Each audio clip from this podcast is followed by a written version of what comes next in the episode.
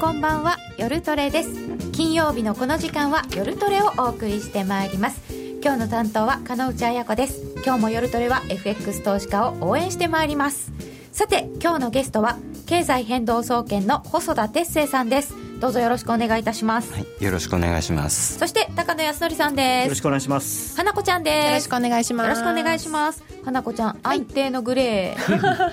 春になったら明るい色着てみてっていただいて来週は明るい色を。ああでもアメリカの国旗ですか？ああ分かんない。来週はねまたちょっと。ちょっとまた別ですね、はい、イベントなので、はい、いいやなんとなくこう相場ドル円は膠着圏膠着感を強めた感じになっておりますがそのドル円それからユーロドル日経平均株価についても今日は細田さんに一目均衡表で切っていただきます。一目均衡表相場の転換点と題してお送りしてまいります。そしてより実践的な分析と投資手法を解説していただきまして FX 取引をもっと楽しむためのコーナーもあります。ツイッターで皆様のご意見ご質問随時受け付けております。皆さんと一緒にトレード戦略を練りましょう。それでは今夜も夜トレ進めてまいりましょう。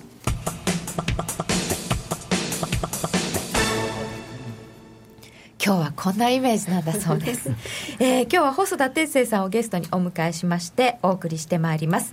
え、今日は一目均衡表相場の転換点ということで細田さんに教えていただきます。えー、一目均衡表セミナーいつも見てますよというツイッターもいただきました。えー、ラジオ日経では月曜日のザラバ中にもお話しいただいておりますがごくごく簡単に一目均衡表で何を見るのかということをまず最初に伺っておきたいんですけど、はい、細田さんこの線がいっぱいありまして、はい、一目で一目で分かるかと思ったら結構難しいよっていう人もいるんですけど まずどこを見たらいいんですか？そうですね。あのまあ、どの線がというわけではなくて、はい、えー、均衡表は押し目の押しの限界戻りの限界を見るものだというふうにざっくりと理解していただきたいんですね。はい、で押し戻りの限界というと、まあ、上げ相場における押し下げ相場における戻りということなんですけども結局は中間波動といいますか。中間波動。一種のもみ合いなんですよね、うん、押しも戻りも。ああ押したねって言ってるんだけど、はい、それはもみ合いの範疇だということ、はい、ということですね、はい、ですからその押し戻りの限界を見るというのは一つは、えー、相場の離れを見るということでもあって、うん、まあ、中段もみからの上下どちらに離れるかという離れでもあるんですけれどもこれ極論を言ってしまえば相場の天井もそこも一種のもみ合いだという捉え方が可能なんですよね。すごく大きく、はい、取っちゃうと、まあ、大きく取っても小さく取ってもですね。下がってって、もみ合ってるとこはそこ上がってってもみ合ってるとこは天井ってことですね、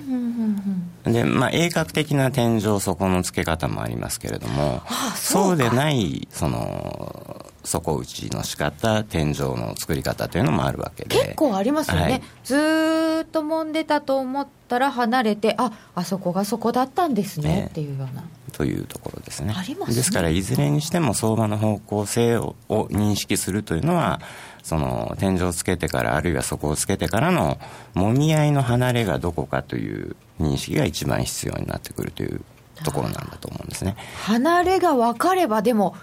トレードはしやすいですよね。もみ合ってる時が一番悩みますね。ね、どうしたらいいか分かんない。そうですね。はい。ですから、その相場の方向を確定するっていうのは、離れにつくと同時にどちらか確定するという側面がありますので、その天井で売ってそこで買うということでは決してないということなんですよね。離れを見つける、はい、だからただその離れにを一番生かすために天井や底でアクションを起こしておくということも、あのありえない話ではないですけれども、はい、それが目的ではないという。うん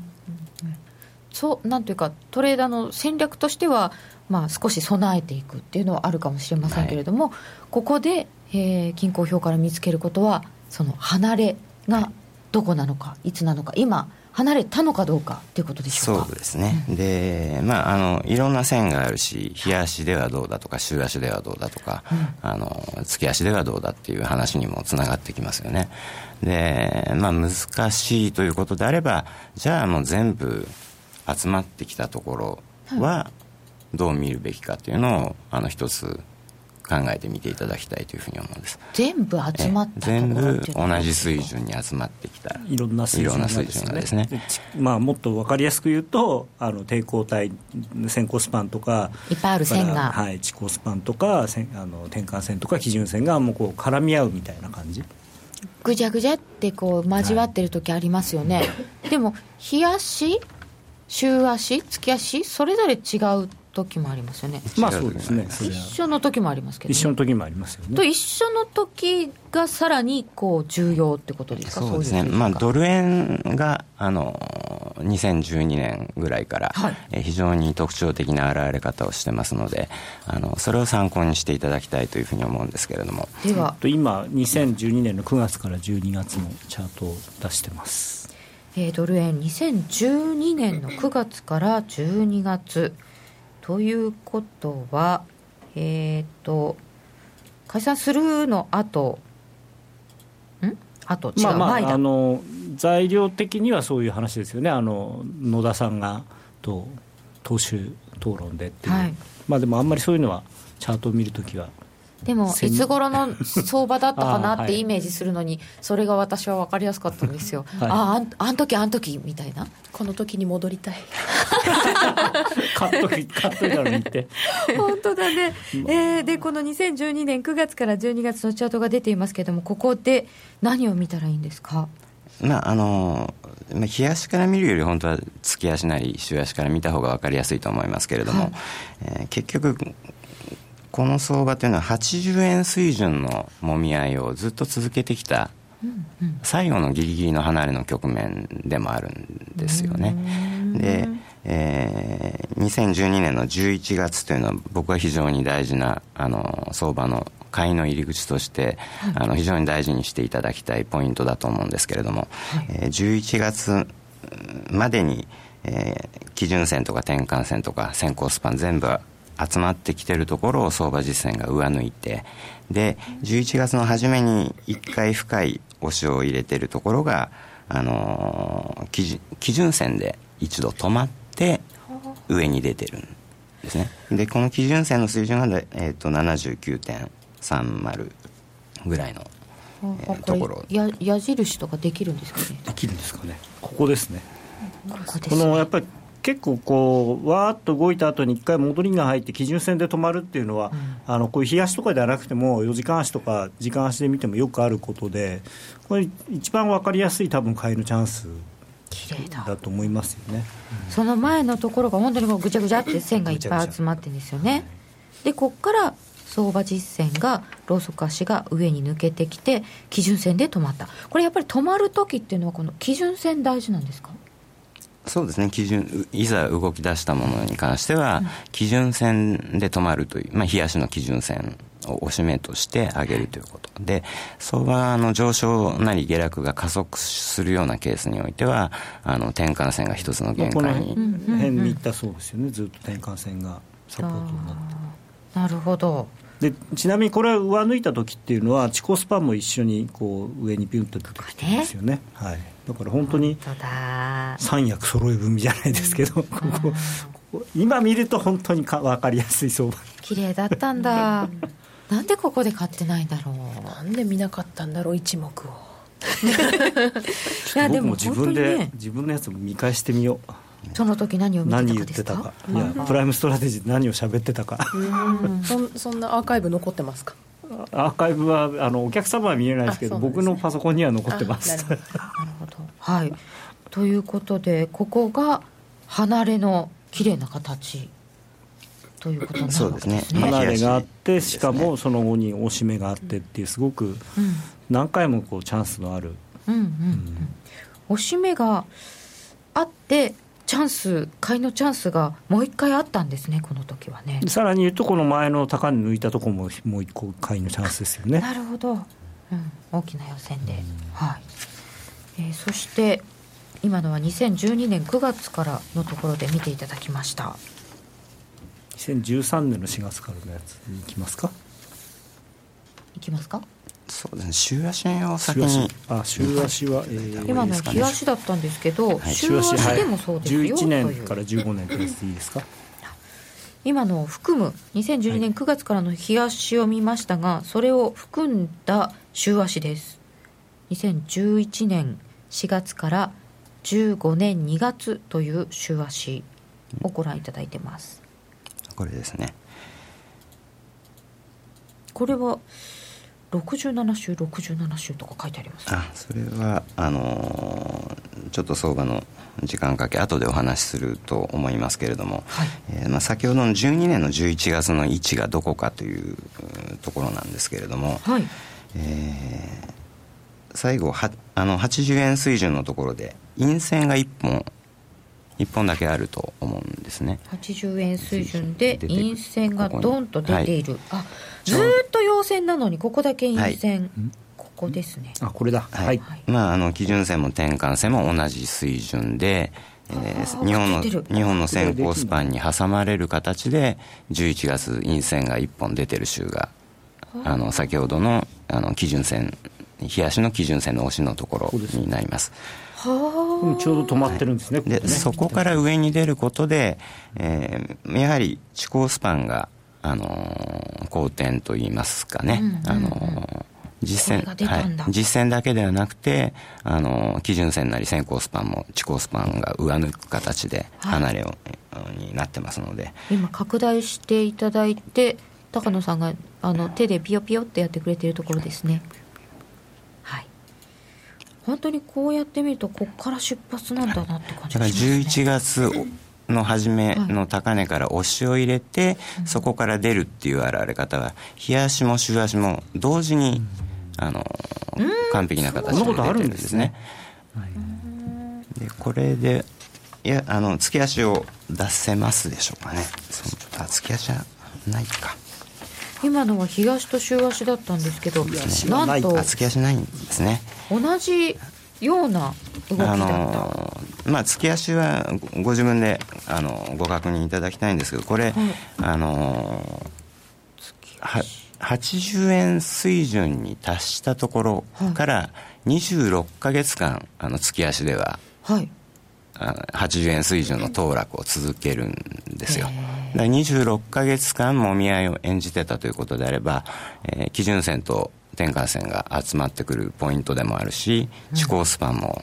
その離れに試されるところでもあるということで、じゃあこの12年の11月というのは月足でも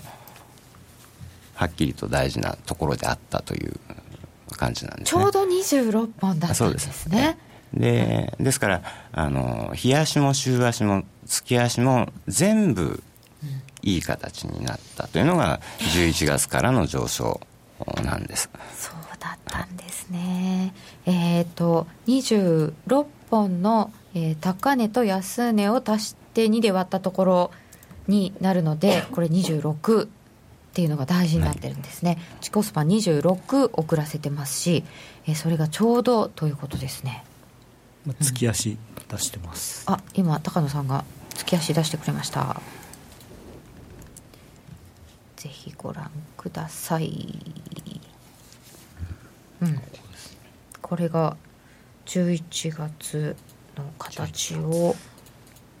うまく表しているところでした。ちょうどこうクロスっていう言わないですけどあの、うん、基準線を転換線が上抜けるところですよね、ね11月。これだからこういうのを見つけられればここで離れって確信して買えるんですよね。そうですね。でも月足週足日足まで一緒うまくサインが重なるなんて珍しいですか？まあそれは珍しいのは珍しいとは思います、まあ、だからこそこれだけ大きく。月足がね、これだけ揉み合うってことはだから2年以上にわたって揉み合わなきゃいけないんですからそんなことそうそうあってもらって困ります。苦しかったですもんね。そうですね。もうこの時はずっと一定ななんかもう固定相場かっていう感じの、うん、そうそう。いつ見ても80円。そう。だそすり込まれてしまっていて、うんドル円は動かないんだよ、うん、動き出したらおーって動いちゃったので びっくりみたいなところの最初がここだった、うん、26本だったんですね。数えとかなきゃいけないんだな。このでも80円水準でっていうこの80円をこう中心としてっていうような考え方を、はい、一目金公表ではしますよね。そうですね。で特にあのもっともっと大きな長期で見るとあの過去に79円台のまあ、大体80円どころ安値つけてるじゃないですか。で、それを割り込むこと自体、下げの三波動の形に実はなるんですけれども、うん、その割り込んだ部分を戻せるんだったら、やっぱりもみ合いになるということですよね。だから、その、本僕はこの80円水準のもみ合いの間っていうのは計算値が57、8円のところがたくさん出てましたから、うん、下の方を見ていましたけれども、だから9月から11月にかけて上がっていく様子を見て、えー、11月には結構強気にはなれましたですけれども。下がるべき時に下がるそうですね。っていうことですね。はい、あそういう計算値を出して、そこまでいくっていうんではなくて、はい、そこまでいくのかいかないのかみたいなところを見るわけですね。はい、へえ。これは月足でもそういうサインが出ていたということです。離れの例をもう一つ持ってきていただいておりますがそっちに行っても大丈夫ですか、はい、もう一つがえっ、ー、と2008年？ん？高野さんもう一つの例ってどれどれみたいですか？2013年。2013年。はい。ドル円では2013年4月から2014年1月これでいいですか？だとどうだったんだろう？三角持ち合いを上に抜けたみたいな。13年4月から14年1月というのがこのチャートになります。あそちらですねあの そちら離れかと思っていたらけど離れじゃなかったっていう方ですね。はい、はい、えー、これは13年の4月から三角持ち合いずっと続けていて年末上げ始めるという相場なんですけど、まあ、もみ合いが続く以上ずっと続けば、はい、あの均衡表も好転逆転を繰り返すのは当然のことなんですよね、はい、だからこのチャートも見ていただくと、えー、ごちょごちょして交わ 好転逆転をずっと繰り返してはいるんですけれども、えー、まあ最後の上昇する局面ですよね、はい、あの10月25日に安値をつけて、えー、96円、はい、90銭ぐらいのところですか、はい、そこからあの全ての線を上抜いた後あのー、大きな外腹みのあの陰線をつけて、うん、えー、その翌日陽線からの出発というところでしょうかね。うんで、まあ、結局結果的にはあの13年の4月の8日からのもみ合いが離れたのかもしくは4月の11日に100円近辺まで達成してますから、はい、あのそこからのもみ合いと見てもあのどちらでも構わないとは思いますですけれども。えーここまでは本当にこうもみ合いといいますかよくわからない状況が続いてきました、はい、でここで特徴的なそうですね。あの基本数値、まあ、9と26を元にする数なんですけれども均衡表の作成にももちろん使うんですけれどももみ合いの起点から基本数値で高安をつけやすいとかあるいは同じ水準を通過してきやすいという傾向があるんです。これは実際に数を数えていただくと日足でも週足でも月足でも、あの確認できるかと思うんですけれども。はい、ですとか26本目ですとか、はい、で今こちらのグラフでは4月8日の98円達成からの時間を書いてますですね、はい、33日目が5月の高値で65日目が7月の8日の高値でで83日目に同水準をつけていて117日目に同水準で。で結局出始めるギリギリのところが、えーまあ、151っていうのはこの外張みの陰線の2本前が151本目ということになりますけれどもあの4月11日から151日目というのがあの最後のギリギリの陽線のところ。これが、えー、基準線を押し目にして、そのまま、はい、上離れるという形です。で、まあ、三角持ち合いの特徴として最後1本出たところっていうのはあのー、三角持ち合いに使った値幅を出し切って一旦終了するケースというのも多々あるんですよね。で、まあ、日経平均株価なんかはあの結果的にはそういう形になってしまいましたけれどもあの、まあ、ドル円も離れたかなと思ったら離れではなかったというケースですよね。でこれなんかは、えー、月足の地高スパンが先行スパンにぶつかるところでもありましたので、えー、これも結局長期的な影響力を影響を受けてしまったというあの一つの例だと思います。ただ、はい、はい、ただこれもあの日足の離れのポイントというのが週足月足でも大事なところだったというのは、うん、あの図表を見ていただければあのよくお分かりになれると思いますけれども。これやはりこう日柄でこれは今回はこう4月の8日の、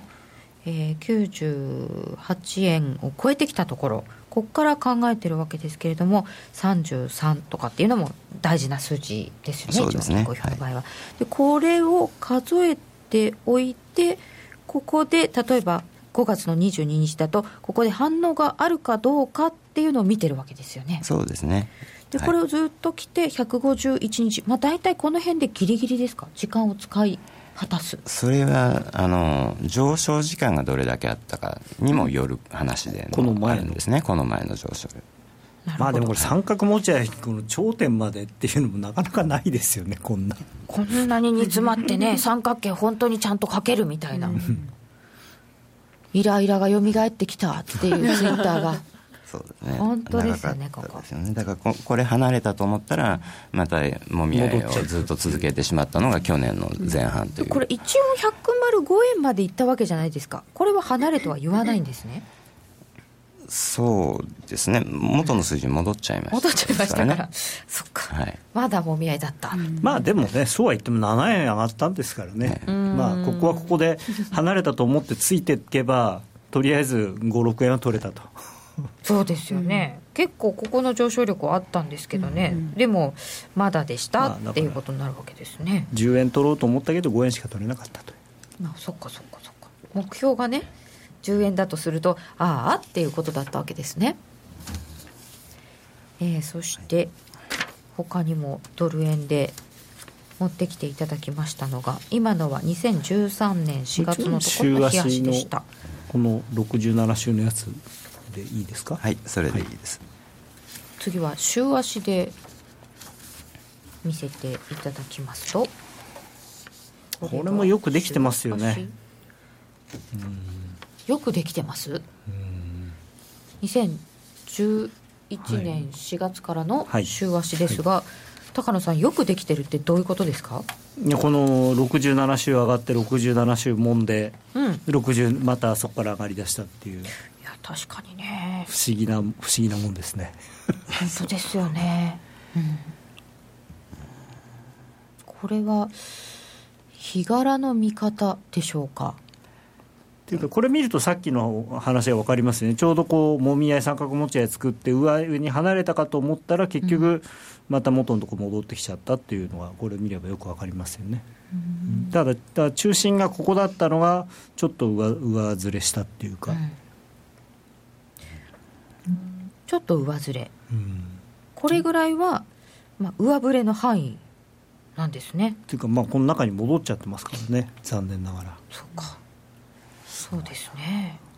67週ですよ67週。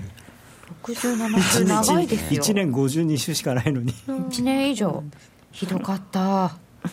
まあだからね1年以上上がったんだから1年ぐらい、ま、あの休もうよっていうことなんですかね、そうですね。それはもう本当に よくある話でもありますね。我々みたいにね5日働いて2日休みとかってダメなんですよやっぱり。1年ぐらい働いてぶっ通しで。いや5日働いたら5日休まないと そういう意味ですか。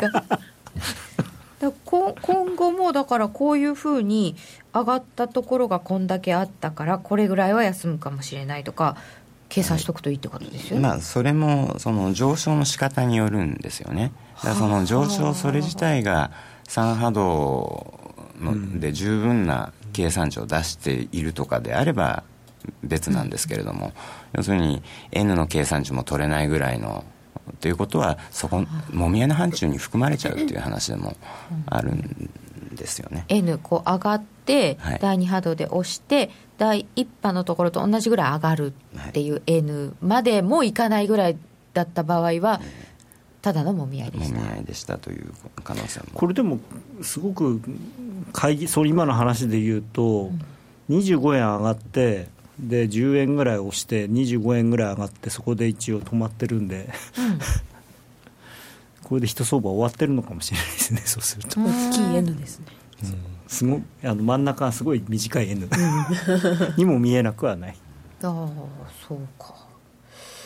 どこから取るかっていうのをいつも迷うんですよね、この N の時に。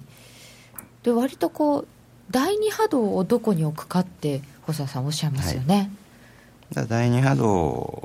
を決めておけば、うん、あの短いものからどんどんどんどん出てくるわけで。ここ真ん中固定しちゃえばこう、はい、左側、ね、過去のとこ見てってでまたこう将来を足せばいいわけですよね。そうですね。足すってまあ、まあ、チェックをしていけばいいという話なんだと思います。うん、そうするとここのところであとこの2011年4月からの週足で見るべきポイントはあと何ですか高野さん？どこ見なきゃいけないですか？どこ見なきゃいけないですか？この後どうなるんですか？この後どうなる やっぱりそう。まあこれでもねまた新しい相場が始まりかかってるようにも見えるんですけどね。今は何かの途中なんですか？この週足は。何か形を形成している、まあ、これに書いてあるのはあ85週目のところにポイントしてあるんですね。あの13年の6月安値ですか、ね、転換線で止まったとこれ最安値からの時間です、はい、でこれ2波動とすると、えー、169週目というのがあの3波動構成の変化週でもあるんですね。でこれだと4週間ぐらい前が1月の末ぐらいにそれを経過してるんですけれども、あのもう1枚ありますかね。11年の安値を中より前の週足のグラフ2008年からの。8年からのやつですね、はい、週足で。こう見るとすごいわ。よく下げたよね、うんね。まああの大底であるとか天井であるっていうケースにおいては、あの対等数値っていうのは非常に機能しやすい傾向があるんですよ。ではい、同じ数字がこうくるんですね。はい、で こちら、まあ、あの下げ時間だけではなくて、えー、途中の高安つけたポイントなんかもそうですけども、はい、ここで146週間っていうふうに書いてあるところが146週、はい。146152というのはあの対等数として大事なところでもあったんですけれども、えー、今回上昇してくる過程でも146152というのは生きてたんですね。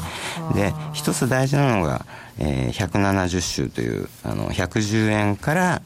の下げ時間という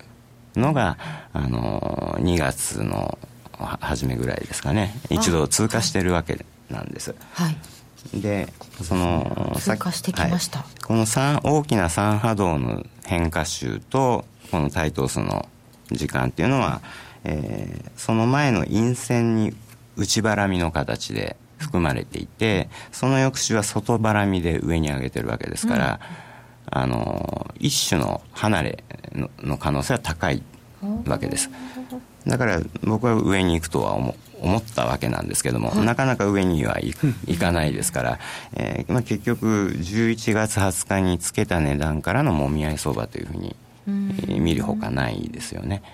ということだと思います。で、えーまあ、直近の安値終わった時にはあの下げの3波動の時間と合ってるかどうかっていうのをチェックしながら相場が崩れるか崩れないかを判断するほかないというところがありますので、まあ、今のところはあのこれももみ合いが続いても全然問題はないぐらいの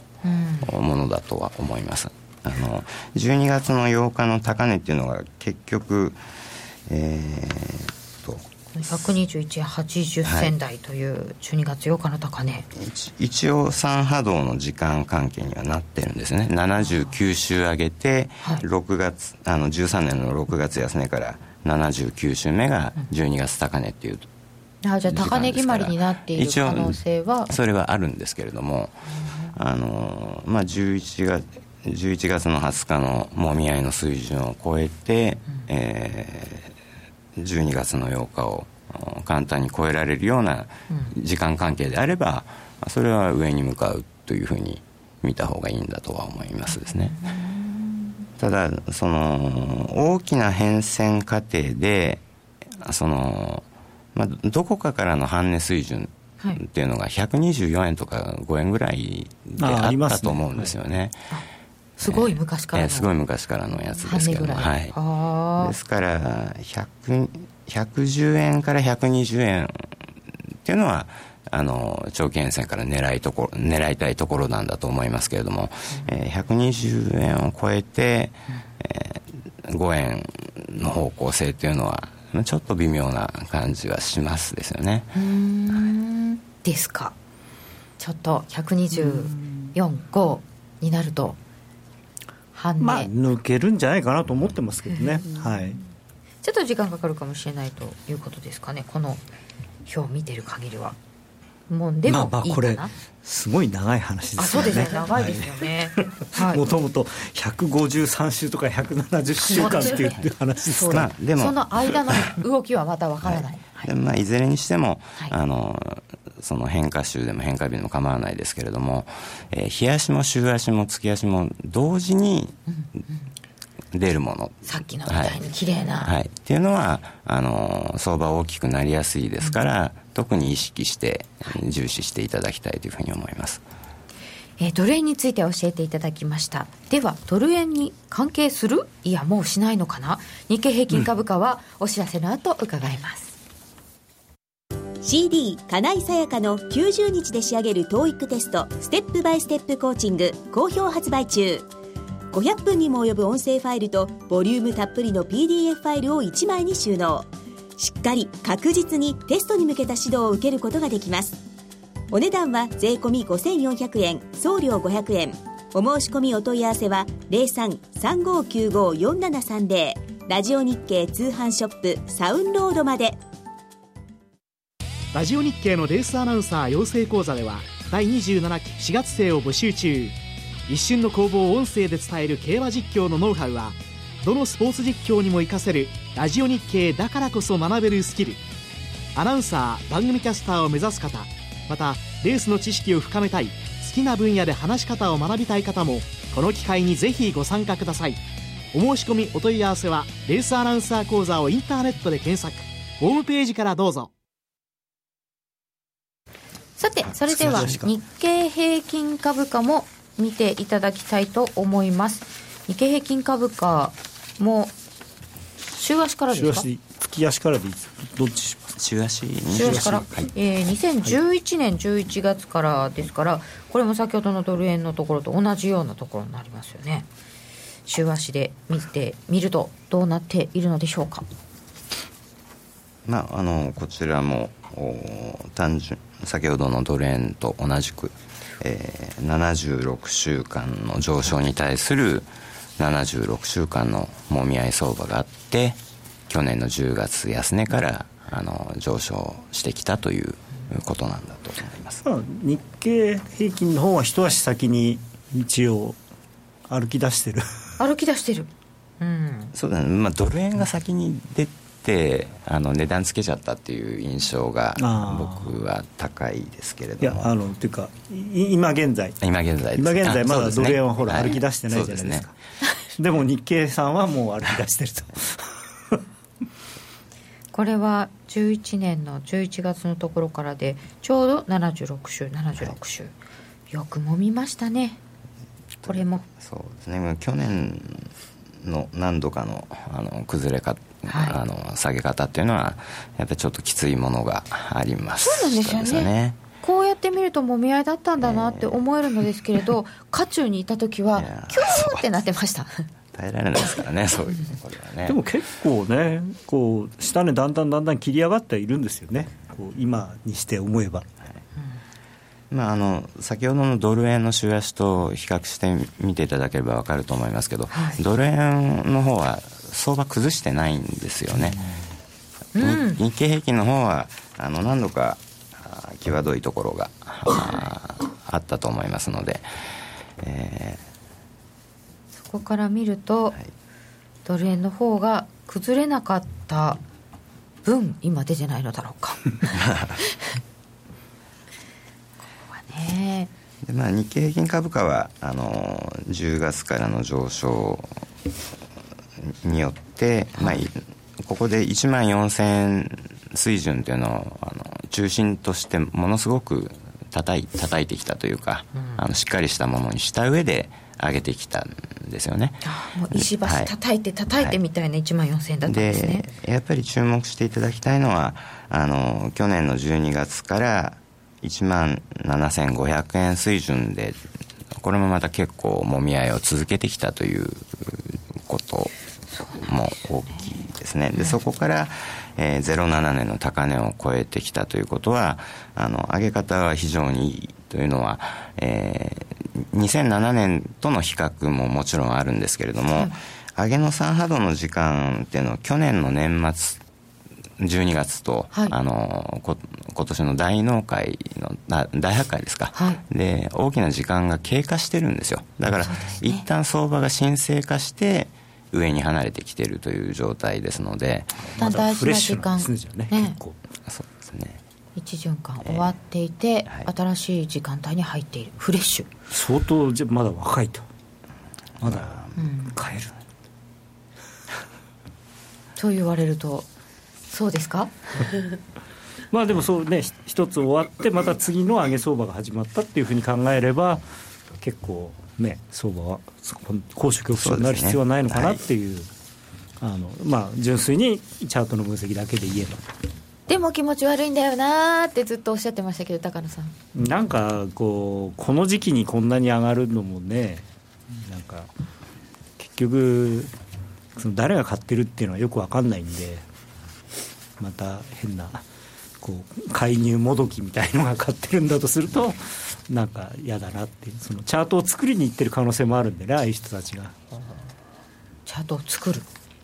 えー、今のが週足を見ていただいておりました。これ7676ってきて次も76ってことあるんですか？まあ、そういうこともありますけどそれより3波動を細かく追いかけるべきだとは思いますけれどもね、うん、えー、そしてもう一つ日経平均株価ではこれ日足と月足とご用意いただいたんですけどどっちから見ましょうか？月足を。月足を。はい。長いところで。長いですよ。2002年からですよ。まだ花子ちゃんなんて赤ちゃんだったんじゃないかいやそんなことはないですよ。私10歳とかになっちゃうから、うん、2002年、はい、ってことはこのここが2003年4月の安値かこれ見るとまだもみ合いですよねでもね。そうですね。あのー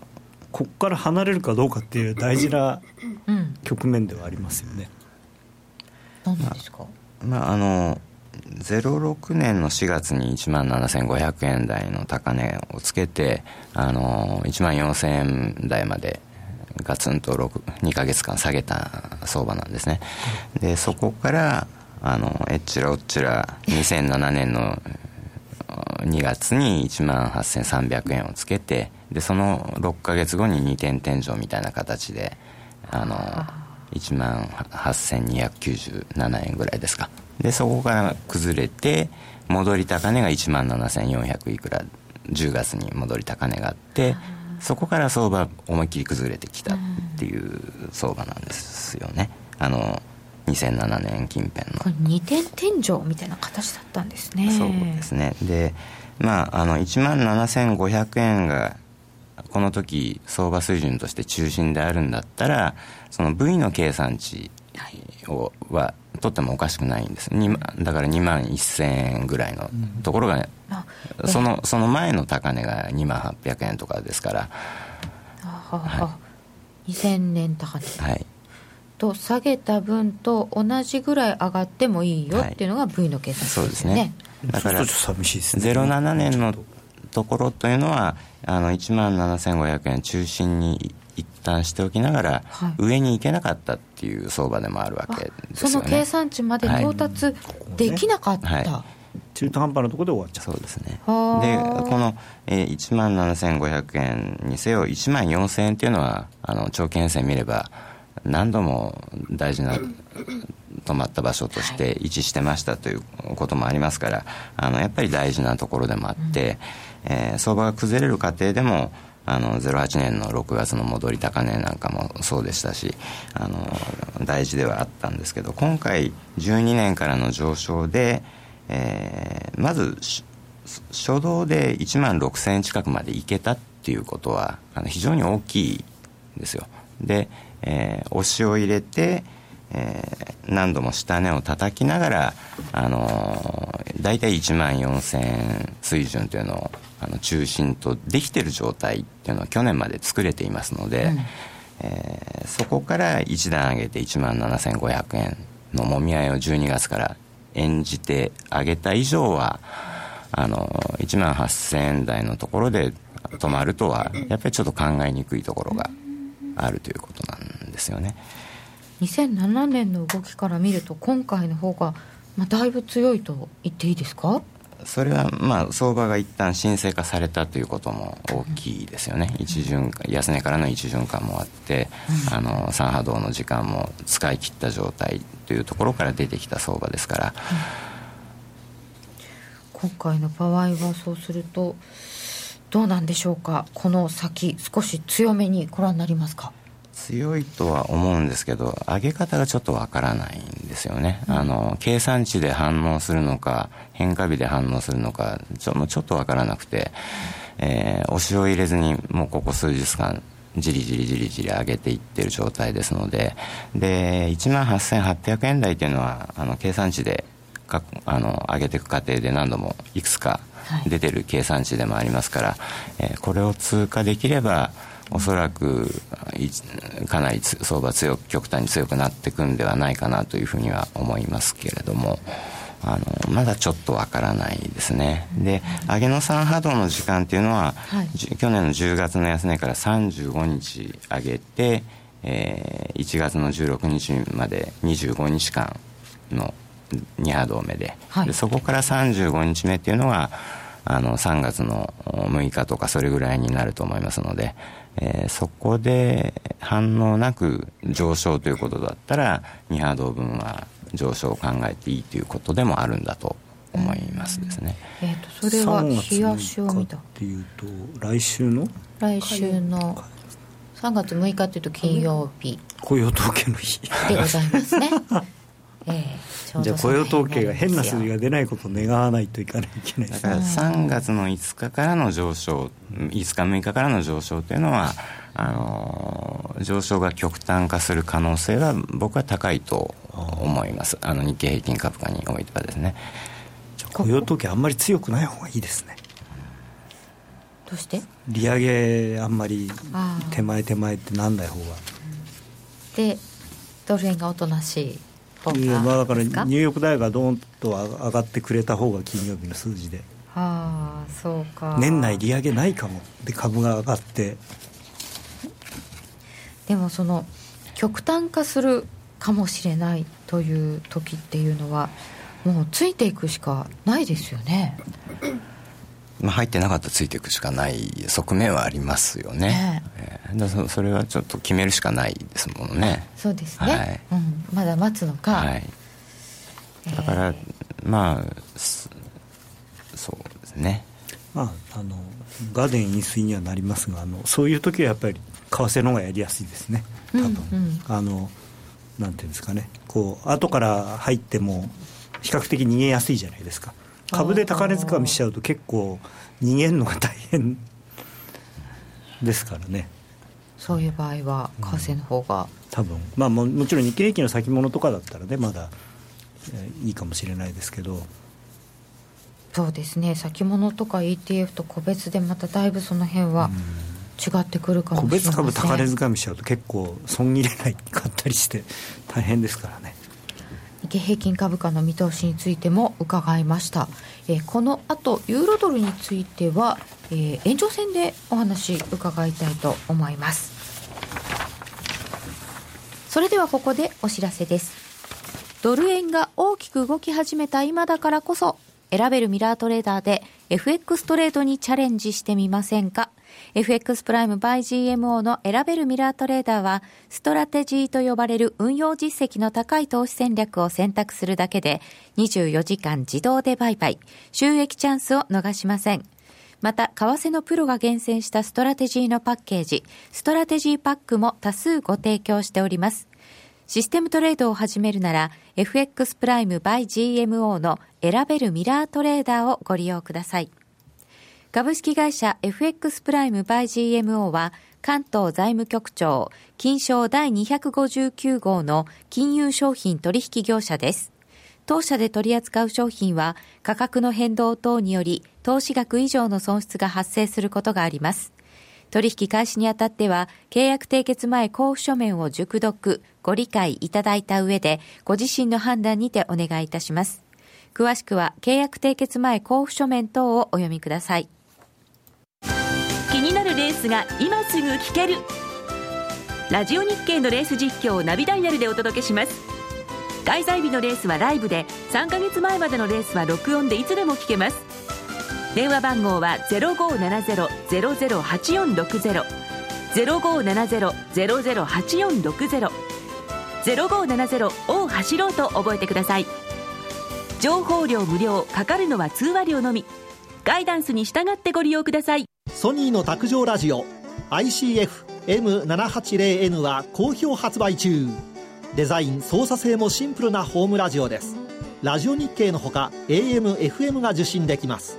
お休みタイマーと目覚ましタイマー機能付きで価格は税込1万800円送料500円。お申し込みは0335954730ラジオ日経通販ショップサウンロードまたはネットショップサウンロードまで。さて、続いては、今夜はどっち？夜トレ、高野康則の今夜はどっち、はい、このコーナーは、真面目に FX、FX プライム by GMO の提供でお送りします。ここからは FX 取引を真面目に、そしてもっと楽しむためのコーナーです。高野さんよろしくお願いいたします。ますえー、先ほどからお話が出ておりますが、来週金曜日はもう雇用統計ですよ なんか、1か月ってこんな短かったっけっていう、ね、あまあ2月は実際短いんですね、ちょっと。確かに。そうそう。さすがに逃げていきますが、はい、でもだからといって、なんか、こんなしょっちゅう雇用統計やってるかしらっていうぐらいすぐやってくる、2月の雇用統計、6日金曜日発表、はい、えっと、非農業部門雇用者数で今回24万ぐらいの予想って書いてあったんですけど、そんなもんですか？どうなんでしょうね。うん予想、まあ、予想はそんなもんだと思います前回がね、25.7はいいんですけど、そのその前のなんか情報修正とか、すからね、すごかったですもんね、はい、びっくりしましたよ。で、えーと、その他には何があるかというと、えー、月初ですから、ISM 製造業景況感指数ですとか、はい、あそれに ECB あるんだ。5日、ECB 理事会、ドラギ総裁の会見もある、まあ、今回はあの来月3月いよいよ実際にあの債券を買い始めるんで、まあ、具体的にどうやってみたいな話とかその辺も出てきますよね。ありましたよ、先ほどツイッターでいただいてた、3月に始まってみたら、え、こんな額？って言ってがっかりしたりしませんか？って。まあでも今回は月に600億ユーロっていうふうにはっきり数字を出してるので、あのやると思いますけどね、まあ、3月終わってみないと分かんないですけどね。あ終わんないと分かんないですか？分かんないんじゃないですか？1, 1回で買うわけじゃないでしょうからね。何回かに分けて買い入れ。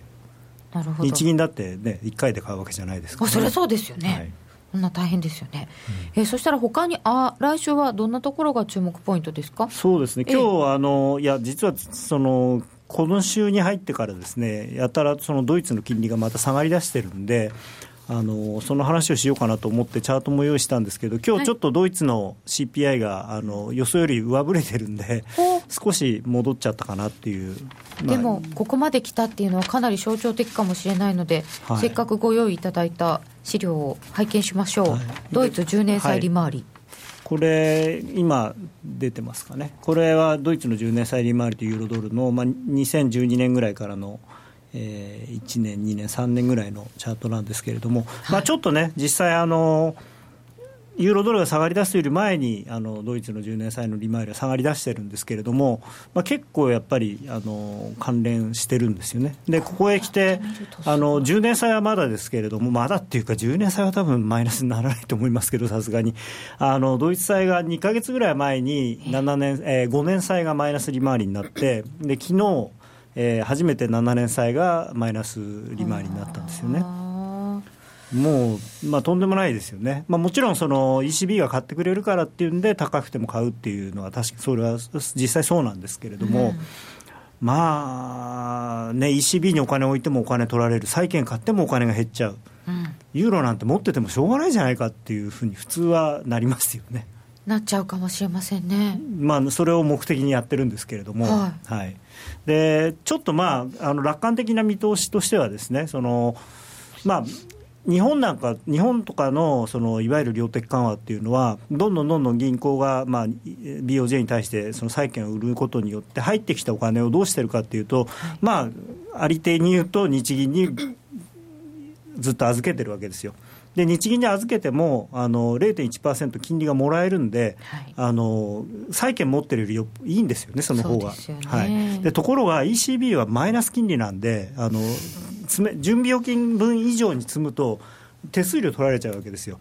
でそしだからそこに豚豚積みっていう言葉は悪いですけれども、そう言うんですが、それをできそれができないんですよね、うん、ヨーロッパの。じゃあどうするんだろう。もしかしたらですけれども、あのまあ、スワップをしてですねそのユーロを円に変えて日銀に入れておくと0.1%もらえるんでその方がいいっていうふうに考える銀行もあるかもしれないんですよね。日銀に入れとくんですか？とお金がだって金利もらえますからね、ね一応ね、まあ、でもスワップしちゃえば同じになっちゃうんですけれども、でも、その方がましっていう考え方もあるのと、あとはやっぱり普通に考えると、あの東欧諸国とか、はい、そういう周辺国に対して投資をする、うん、でまあ、もちろん日本株も買うだろうしっていうような話で、うん、ちょっとですね、この ECB 発の、あの資産バブルみたいのが起きるのではないかと。でそうそうすると、まあ、あのユーロの売りも出ますし、まあ割と世界経済は良くなりつつ、ユーロが下がるという、あの一番ドラギさんにとってはありがたい。うん世界株高の元の一つみたいな感じですか？そうですね、だからあの、アメリカが QE をやめてしまったことによって、そのまあ、燃料切れを起こす可能性があったんですよね、世界世界の株が。それがまあ、日銀と ECB が頑張ることで、そのせっせとこうなん石炭くべてる感じになってるんですよ。あ燃料投入。そう。だからそれはあの非常にまあまあ、その株にとってはいいことですよね。ヨーロッパ要因、ユーロ安ですよね、うん、そしたら、はい、で一方で、ドルの方なんですけど、はい、非常に注目されていた議会証言が、イエレンさんの、はい終わりましたけど、どうでしたか？これね、面白かったですね、非常に面白かった、何が面白かったかっていうと、まあ、翌日にいろんな銀行がやっぱりレポートを出すじゃないですか、えー、とある銀行は、これで6月の利上げをかのがもうはっきりしたと言ったんですね。で、まあ、ある銀行は、これで6月に利上げをしないことがはっきりした。で、もう一個の銀行は、年内の利上げはないかもしれない。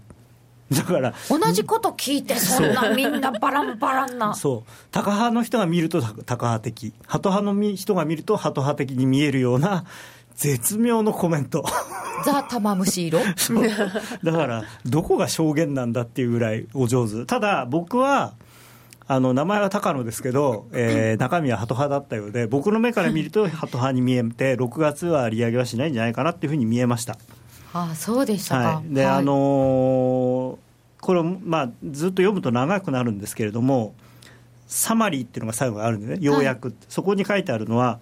2014年7月、まあ、前回の議会証言以来、FOMC の最大雇用の達成という目標に対して重要な進展が見られた、うん、ここまではちょっと高派、はい、しかしながらアメリ、あまりに多くのアメリカ人がいまだに職に就けず、あるいは十分に働けず、賃金の伸びは依然として緩慢だ、うん、そしてインフレはいまだに長期目標をはるかに下回っている、はるかに下回っているですよ。これもで、その後にこれまで通り FRB は目標である完全雇用と物価安定の達成のため、持てる手段を活用することをコミットする、これはまだ当分活用するんじゃないかなって。イエレンさん、本当に雇用については、なんか優しいお母さんですよねいやもうそんなに心配してくれなくてもいいよって思ってる人は、あのフィッシャーさんとかね、思ってるでしょうけど。まあやっぱり、さて、それを通り越してきまして、時間なくなってきました、はい、現在1ドル119円28銭ぐらいということですけれども、今夜はどっち？今夜はね、ユーロ売りたいですね。先週もそうだったけど、ユーロ売りたい。あのーまあ、結局、ドル円に関して今、あんまり動かなくなっているのが、うん、あの今言ったように、えーまあ、金利がなかなか上がらないと、今年金利が、まあ、年王にでも上がるだろうと思ってたのが上がらなそうな雰囲気にもなってきてるんで、ちょっとドル買いにくい、ただ一方で、えー、株は非常に世界中調子いいので、うん、まあ、いわゆるリスク回避、リスク先行っていう意味では、円売りをしたくなるという、そういうので、まあ、うまくバランスが取れちゃってる。悪く言うと、だからドル円はあんまり動かない、動けない、動かない、動かない。ただ、まあ、ユーロに関しては、まあ、ちょっと今、売るかどうかは別にして、まあ、ちょっとまあ、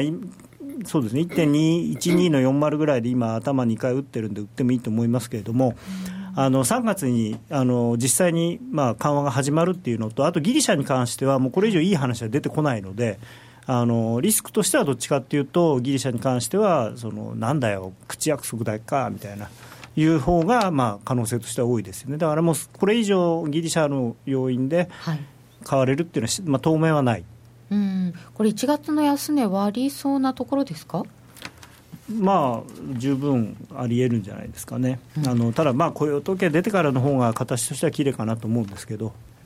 とりあえず今夜としては、ユーロ売りたいでした。はい。高野さんだけどハト派。安則さんですからね。あそう。なるほど。高野康則の今夜はどっち？このコーナーは 真面目に FXFX プライム by GMO の提供でお送りしました。